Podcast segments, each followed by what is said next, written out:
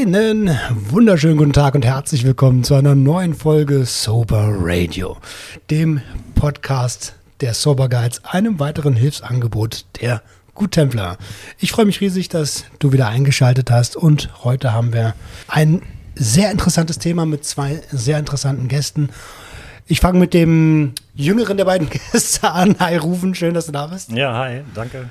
Und der liebe Marco ist auch wieder zu Gast. Marco kennt ihr bereits am, war schon in der einen oder anderen Episode am Start. Hi Marco. Hallo. Ihr Lieben, die schwerste Frage zu Beginn. Wie geht's euch? Die Zugverbindung war super und ja, nichts Gravierendes, was unterwegs irgendwo triggern könnte, etc. Halt und alles sehr tiefenentspannt. Okay, rufen, wie geht's dir? Ja, mir geht's gut. Ja, Erster Pod klar, wenn man nach Hamburg kommt, erster Podcast, ist natürlich erstmal, ja, ein bisschen was Neues. Aber ich denke mal, da komme ich gut durch.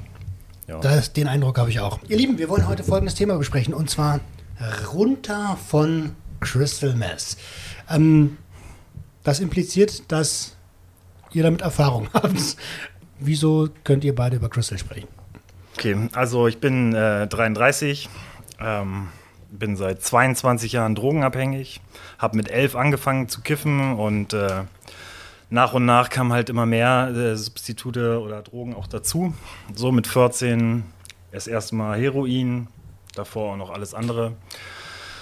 Ja, ich äh, lange gekifft. So, dann kamen natürlich so einschneidende Erlebnisse wie Führerschein verloren und ähm, dadurch hat sich, haben sich negative Aspekte zum Kiffen ähm, erübrigt. Und ähm, habe ich die Amphitaminschiene, also die pushenden, steigen, steigernden Drogen äh, für mich ähm, ja, lieben gelernt, muss ich sagen. War zu der Zeit so.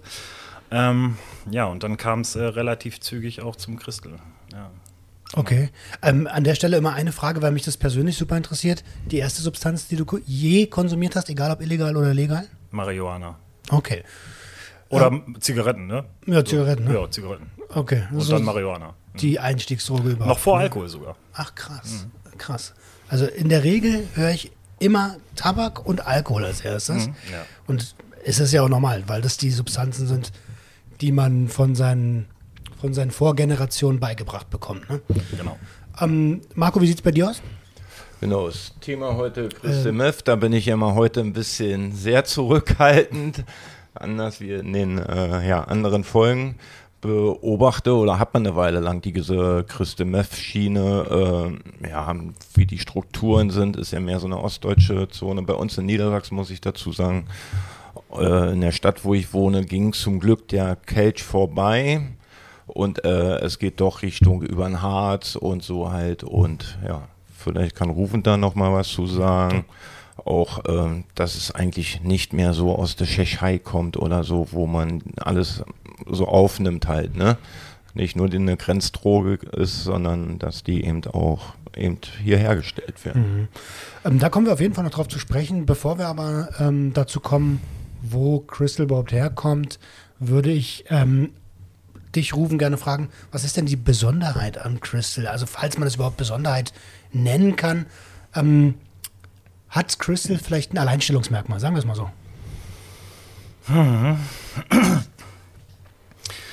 Ja, also es ist extremst leistungssteigernd natürlich. Ne? Also gerade in der heutigen Gesellschaft, äh, wo der Leistungsdruck äh, so vorherrscht und äh, man äh, kann es konsumieren und es hält halt extremst lange an, ist nicht müde, Leistung ist völlig da. Ist natürlich klar, dass dann immer das Belohnungsgedächtnis oder das Belohnungssystem angesprochen wird, dadurch, dass man mega viel leistet, gerade im Alltag, ne? auf der Arbeit, äh, sonst wie. Natürlich gibt es im Nachhinein dann die negativen Aspekte, aber ich glaube, da kommen wir noch zu. Ja, lass uns doch äh, äh, gleich darauf kommen. Also so Leistung steigern und so klingt ja erstmal gar nicht schlecht. ja, das stimmt. Also, äh, wie, was heißt denn Leistung steigern? So wie ein Kaffee oder ein Energy Drink? Oder? Nee, auf gar keinen Fall. Also ich würde mal sagen, mindestens 10, 20 Mal mehr als an Amphetamin ne, oder PEP, äh, was so auf dem Markt rumläuft. Ähm, man zieht eine Bahn, also ich habe es ja nicht nur gezogen, ich habe es ja auch geraucht. Ne? Also gespritzt nicht, aber gezogen und geraucht. Ähm, man merkt sofort die Schübe durch den Körper und ist gleich aktiv und hat auch ähm, den Drang, was zu machen. Ob es kreativ, äh, aktiv ist, natürlich, ne, ist, hat einen sofort äh, ja, dazu gebracht, äh, dass man ja, Spaß an vielen Situationen hatte. Also quasi der Sprung zu einer Situation oder zu einem Zustand, wo man ohne Drogen viel, viel länger für braucht. Viel, viel länger für. Okay. Wie eine Abkürzung, ja. Mhm, mhm.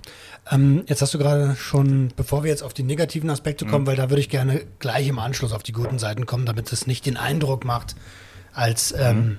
könnte man da Spaß dran haben. Äh, noch den nasalen Konsum und den, ähm, den inhalier also inhalierenden Konsum angesprochen. Mhm. Kannst du uns kurz erklären oder dem Hörer erklären, wo der Unterschied ist? Ja, also. Also nicht in der Anwendung, sondern im. Ja, nee, es ist klar. Mhm. ähm,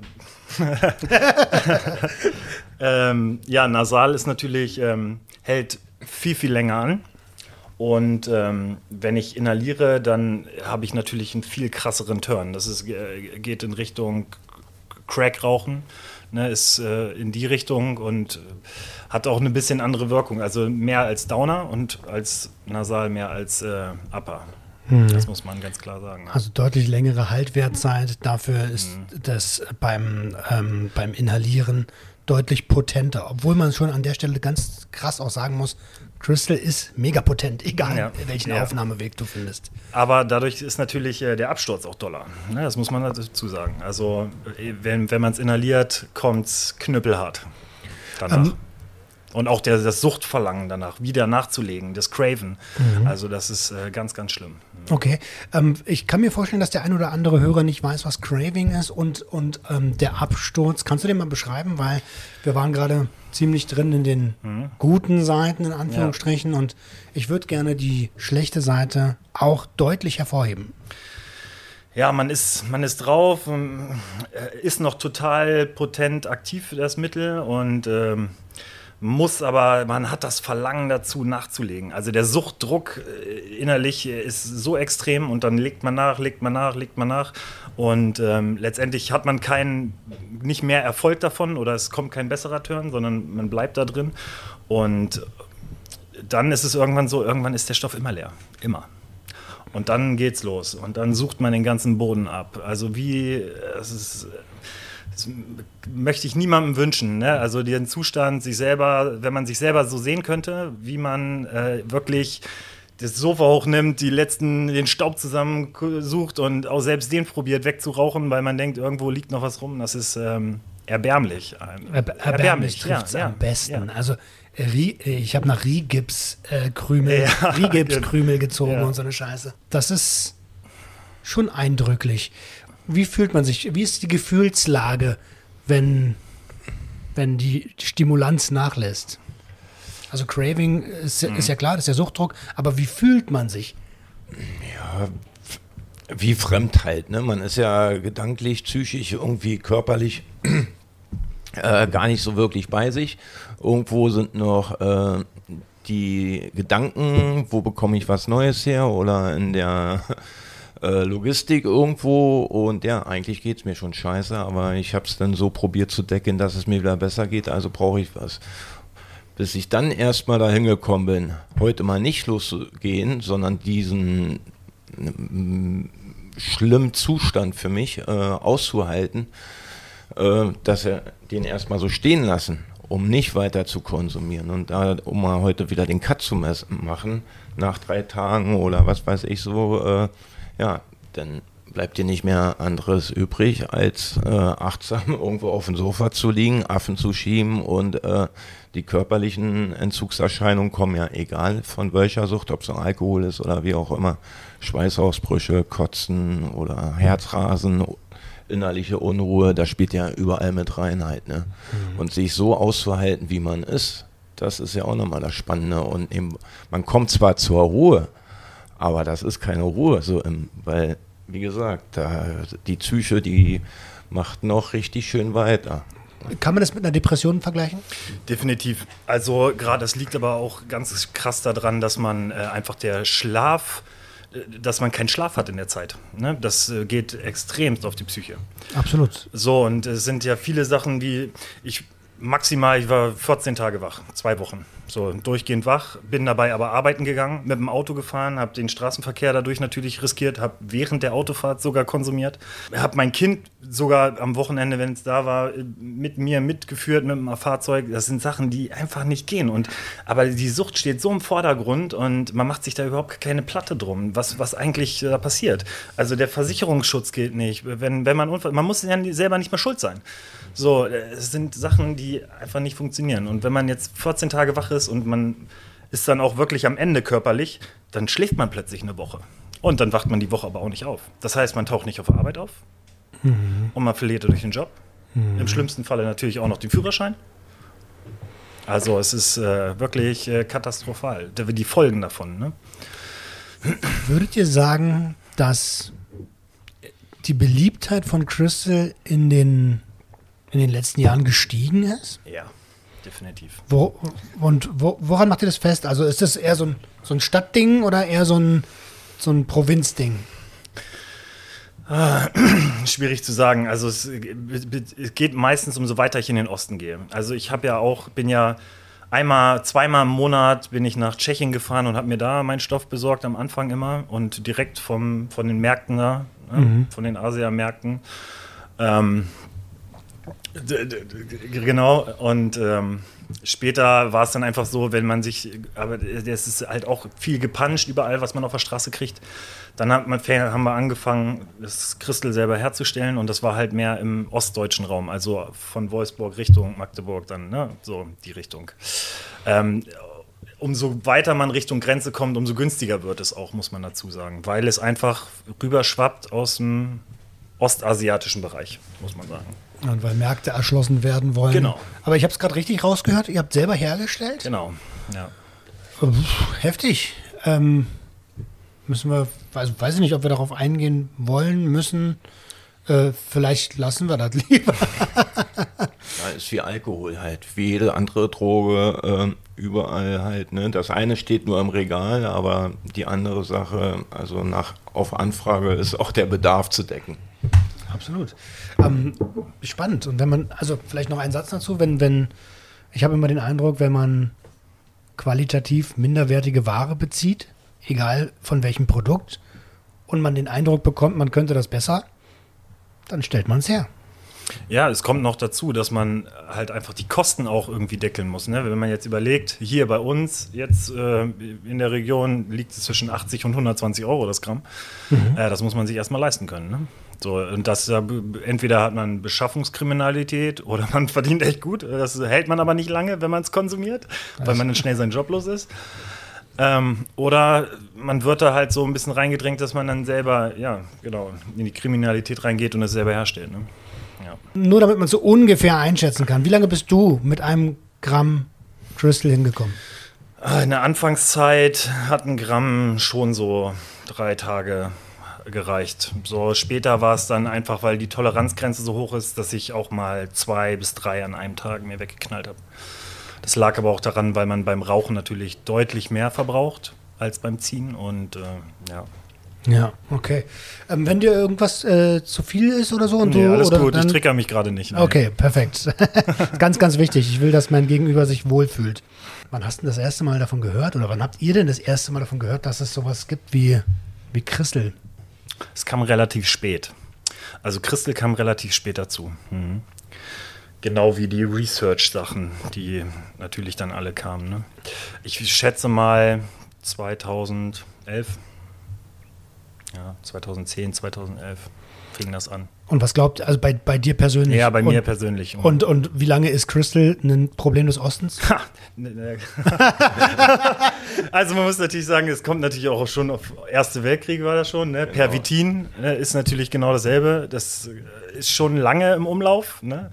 Ist nur wieder in Vergessenheit äh, geraten. Ähm, jetzt ist es natürlich unter dem anderen Namen äh, bekannt, äh, unter Crystal Mess. Früher gab es das ja sogar in der Apotheke. die berühmte Hausfrauenschokolade. Ja, ja, genau. Ja, ähm, ja das, also damit, damit äh, Frauen zu Hause funktionieren können und so eine Sachen. wegen Kind und Arbeit und Haushalt gleichzeitig. Pervitin. Das Mhm. ist ähm, krass, ne? Also eigentlich voll krass, aber es ist jetzt halt wieder. Aber gehen wir mal von dem legalen Sektor weg, den es Mhm. da damals gab, als, ähm, als, als, als Freizeitsubstanz. Mhm. Wann ist denn das aufgekommen? Also ich weiß, bei mir in der Kindheit waren es halt noch die, ne, muss man ja sagen, Kindheit, ich, ich habe ja mit elf angefangen, so, da waren halt die Standarddrogen alle noch, MDMA, MDMA, Pilze, alles was so, Ecstasy war auch zu der Zeit äh, ganz stark, ne? also ich habe 18 Pfennig für, für eine Ecstasy-Pille bezahlt, ne? da hat man Alter. natürlich als Zwölfjähriger da 1000 Stück von und ähm, äh, da waren es noch mehr die Drogen. Es äh, k- kamen dann erst nach und nach. Ne? Ich glaube, es fing viel an dann mit dem mit den Kräutern, wo sie das mit dem äh, Spice. mit ne? dem Spice genau. Da fing das mit den ganzen Research-Drogen an. Und ich glaube, würde fast sagen, zeitgleich kam auch immer mehr im Osten das äh, Crystal. Um die Jahrtausendwende, Ja, ne? um die Dann- Ich Jahrtausendwende. glaube, Mhm. das Christel hatte da bei uns in der Region äh, das Badesalz so ein bisschen abgelöst. Ja, also MDPV ist auch ein großes Problem bei mir gewesen oder gehört, ist immer noch äh, sehr präsent im Kopf natürlich. Ähm, ja, das war 2011, 2014 wurde es verboten, also komplett. Das war ja auch zu zu der Zeit noch legal vorher. Ähm, erklär doch bitte mal ganz kurz, was MDPV ist. Me Methyldesoxypyrovaleron. Das ist ein ganz starkes äh, Katinon. Ähnliche Wirkung wie Crystal Meth, aber gehört ganz krass, äh, die, das hat eine ganz krasse psychoaktive äh, Wirkung noch. Ne? Also Paranoia und äh, alles, was, was noch dazu gehört. wie bist du denn jetzt vom Crystal zu dem, zu dem äh, Katinon gekommen? Ja, wie bin ich von dem? Ja, es sind sehr ähnliche Sachen. Ne? Also die sind von der Wirkung sehr ähnlich und sprechen genau das, mein, genau meinen Suchttypen an. Ne? Also es gibt ja auch so unterschiedliche Suchttypen, so Leute, die bei den Alkohol ähm, die, die Alkohol oder Opiate halt zu sich nehmen, so Downer, ne, weil sie negativ gestimmt sind und sich damit besser fühlen wollen. Und dann gibt es halt so die Richtung mehr der Upper, die einfach äh, die, die Leistung aus sich herausholen wollen. Ne? So, und da, Anerkennung, da, geht es viel um Anerkennung. Ne? Mm, Genau, ja, auch, natürlich, klar. Mhm. Und ähm, ja, MDPV war ein ganz starkes Problem. Also zu der Zeit, wo es legal war, weil, weil, weil man ja ne, nach legalen Mitteln sucht, um seine Sucht zu befriedigen.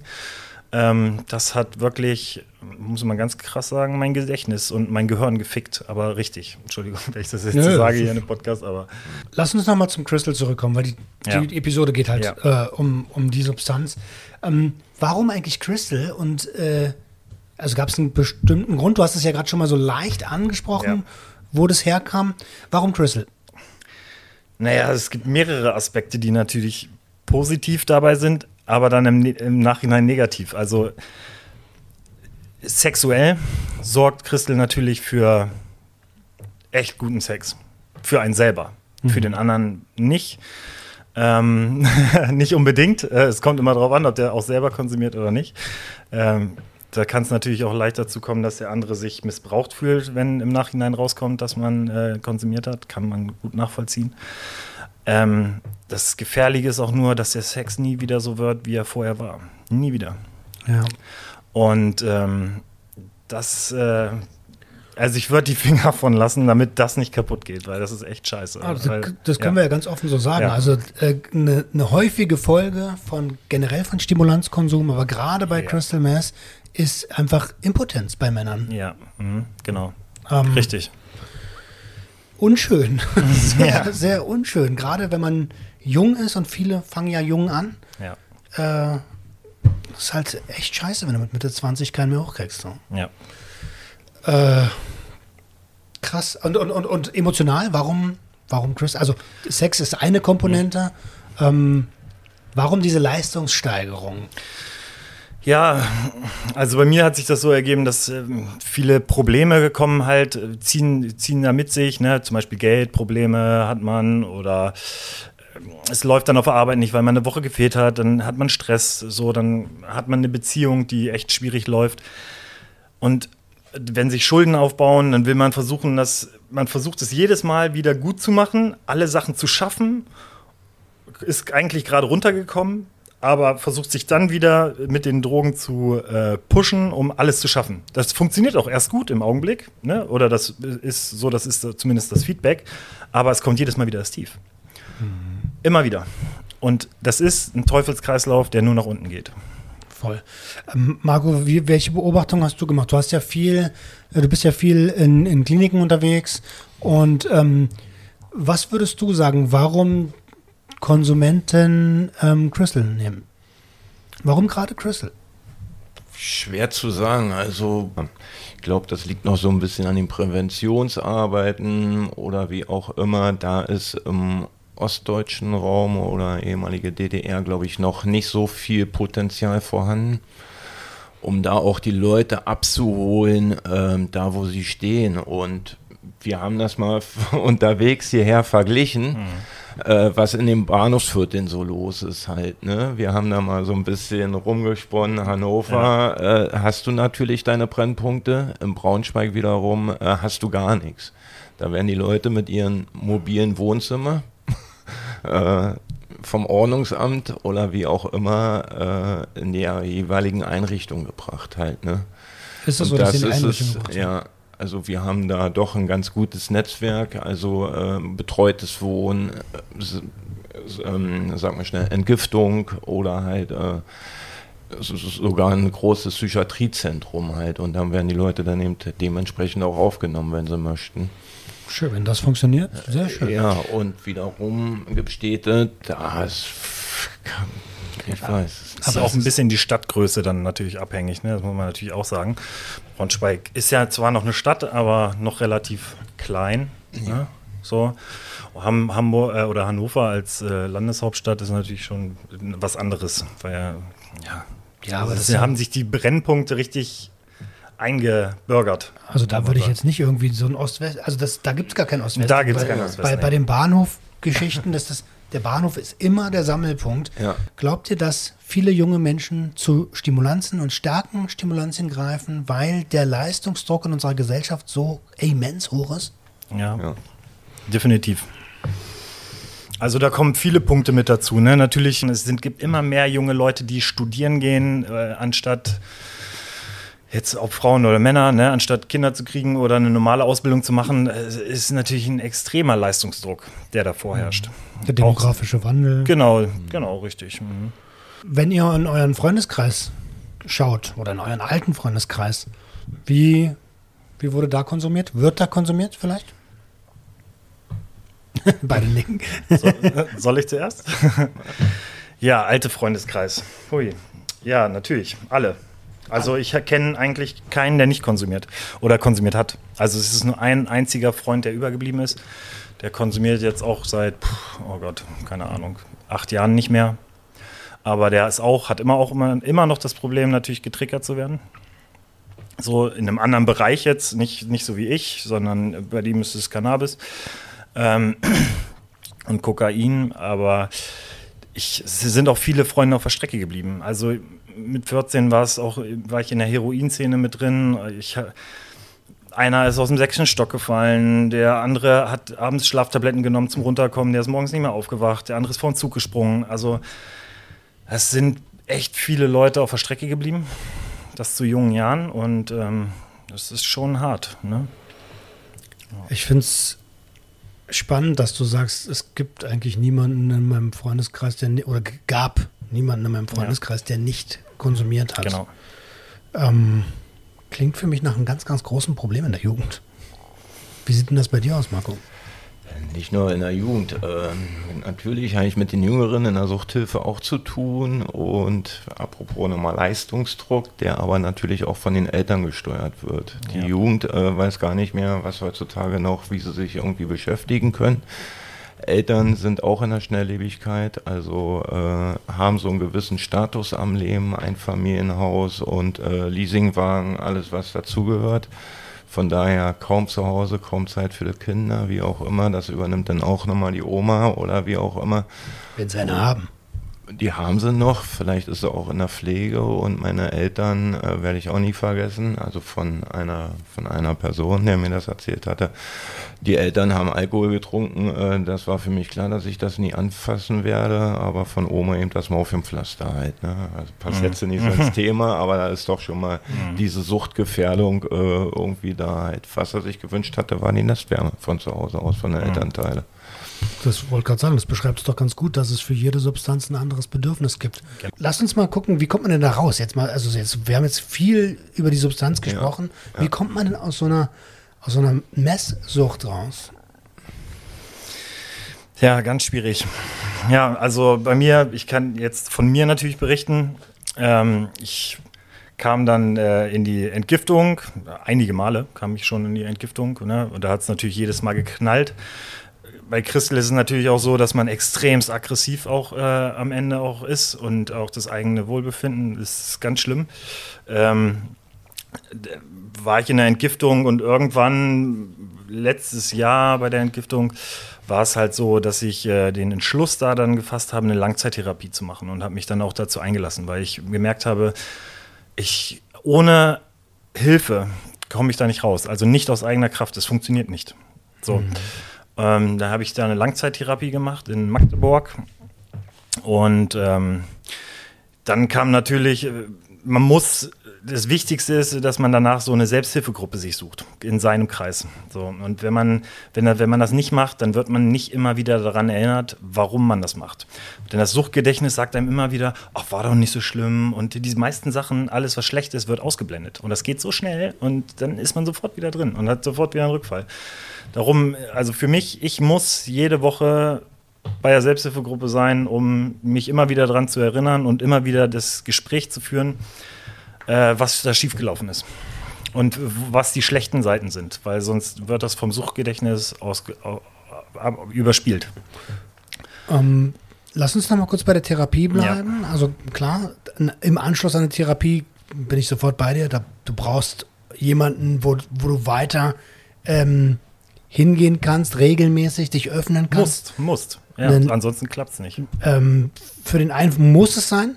Ja, und der nächste geht vielleicht in eine weiterführende Therapie oder so. Ähm, aber was hat sich bei dir im Kopf verändert, dass du gesagt hast, scheiße, ich schaffe das nicht ohne diese Langzeittherapie? Ja, genau. Also es gibt einen entscheidenden Punkt und der kam auch erst in der Langzeittherapie. Und zwar, ich wurde da gefragt, ähm, wurden alle gefragt, ähm, ob wir jemals oder überhaupt oder ob wir die Kontrolle über uns verloren haben. Schon mal. Da habe ich mit Nein geantwortet, weil ich kann mich immer daran erinnern, dass ich, äh, ich kann mich an alles erinnern, was ich gemacht habe. Also habe ich die Kontrolle nicht über mich verloren. Nee, darum ging es nicht. Es ging darum, habe ich die Kontrolle über das Suchtmittel verloren. So, und jedes Mal, wenn ich konsumiere, muss ich den Stoff auch aufbrauchen. Das heißt, ich habe definitiv die Kontrolle darüber Aber verloren. Und wenn man sich dessen bewusst wird, dann denkt man, nein, ich will die Kontrolle über meinen eigenen Körper haben. Verdammte ja. Scheiße. Also es ist einfach so. So, und das ist eine antreibende Kraft, die dafür gesorgt hat, dass ich äh, da weitergelaufen bin. Ja. Mhm. Spannend. Welche Beobachtung machst du da, Marco? Was glaubst du, wo, wo bei denen das Umdenken stattfindet? Wenn du mehr in die Prävention gehst, gleich in die Alltagsprobleme, der, wir wissen alle, glaube ich, äh, dass eine Sucht auch eine Verschuldung oder etc. noch alles mit sich bringt. Äh, wenn man eine Entgiftung oder eine Langzeittherapie gemacht hat, heißt es ja nicht, wenn ich rauskomme, sind alle Probleme weg. Natürlich hat man da drin professionelle Angebote, sprich Sozialarbeiter oder ähm, wenn man möchte, auch ein Betreuer vom Gericht aus. Und äh, so eine Leute sind ja nun auch alle mit im Boot drin, in diesem sozialen Netzwerk. Und ja, da ist es natürlich halt schwer, auch, wie sieht denn die Perspektive danach aus überhaupt? Jetzt habe ich mein Suchtproblem in Anführungszeichen bekämpft und äh, dann kommt natürlich diese ambulante Nachsorge. Man geht vor Ort irgendwo nochmal in eine Beratungsstelle, was auch wiederum zeitlich begrenzt ist mit einmal in der Woche, zweimal in der Woche, a 60 Minuten. Mhm. Ja, und das Schöne ist dann wiederum aber in der Selbsthilfe, dass da keine Zeitbegrenzung ist. Man kann hingehen, wo man will. Da gibt es auch verschiedene Möglichkeiten, den Wegweiser oder man guckt mal äh, unter KISS-Kiebes, egal wo man, was man gerade so in der Nähe hat und die können einen weitere mm, Selbsthilfegruppen vorschlagen halt. Ne? Das ist eine ganz schöne Überleitung, weil das wäre tatsächlich die nächste Frage, welche Rolle die Selbsthilfe dann spielen kann.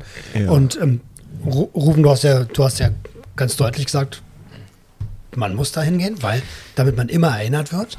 Ähm, und die, also äh, in dem Fall du, alles cool so, ne? Es gibt wahrscheinlich nicht nur du, viele müssen tatsächlich. Hingehen. die meisten. Also wir- man redet, also man denkt sich, ich habe mir das auch gedacht, ach, naja, gut, klar, gehst mal hin und jetzt schaffst du es selber. Und nee, es ist einfach so, das Suchtgedächtnis redet einem das immer wieder schön. Also deswegen, dadurch hat man immer wieder die Erinnerung. Und nur dann, wenn ich sage, okay, es man braucht man nur einmal die Woche dahin gehen. Das ist ja nicht für lange. Ne? So, das kann man opfern. Und das sollte man auch opfern, wenn man clean leben möchte.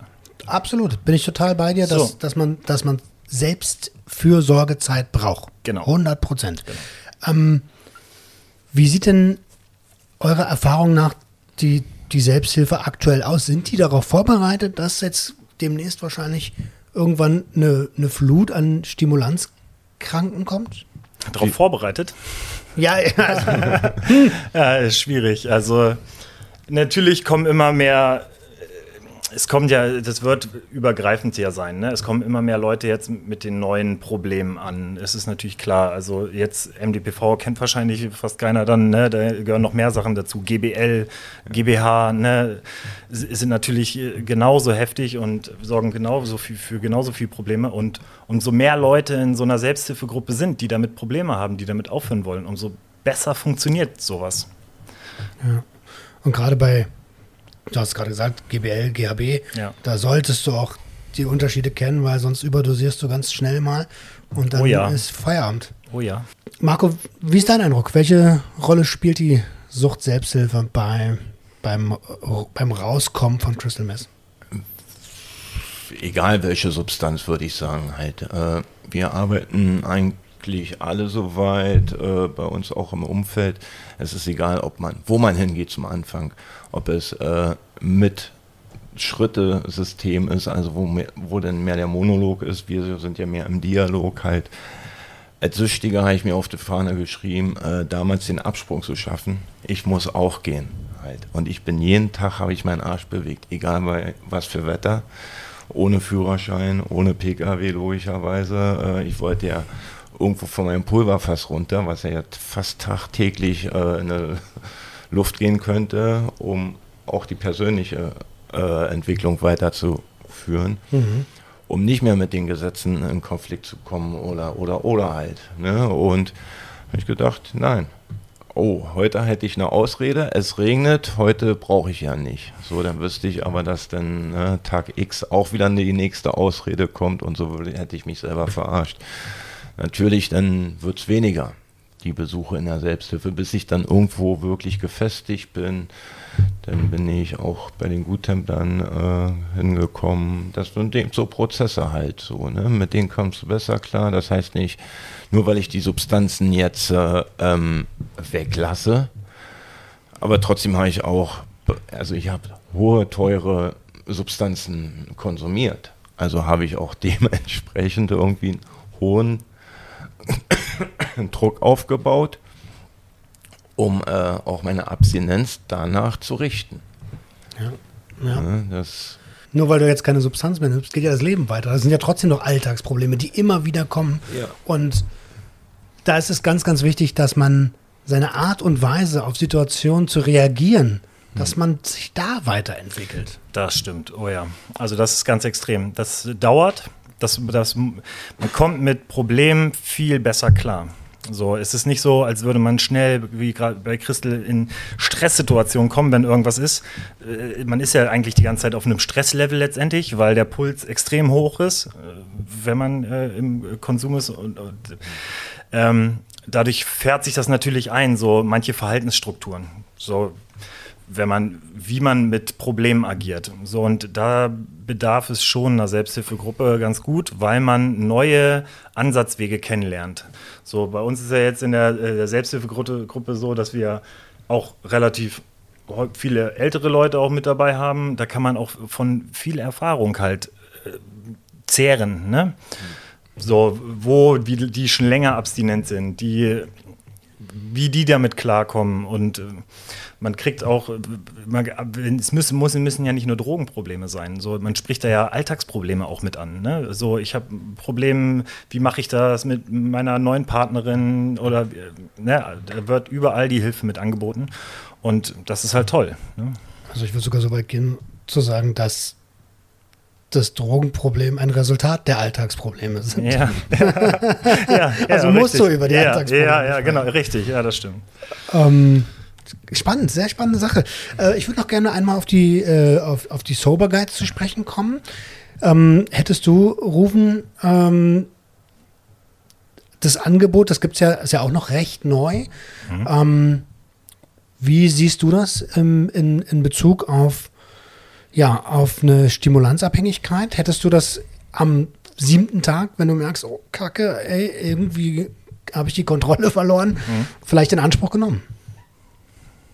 Jetzt im Nachhinein? Im Nachhinein, ja klar. Ja, im Nachhinein schon, ja klar. Warum? Warum?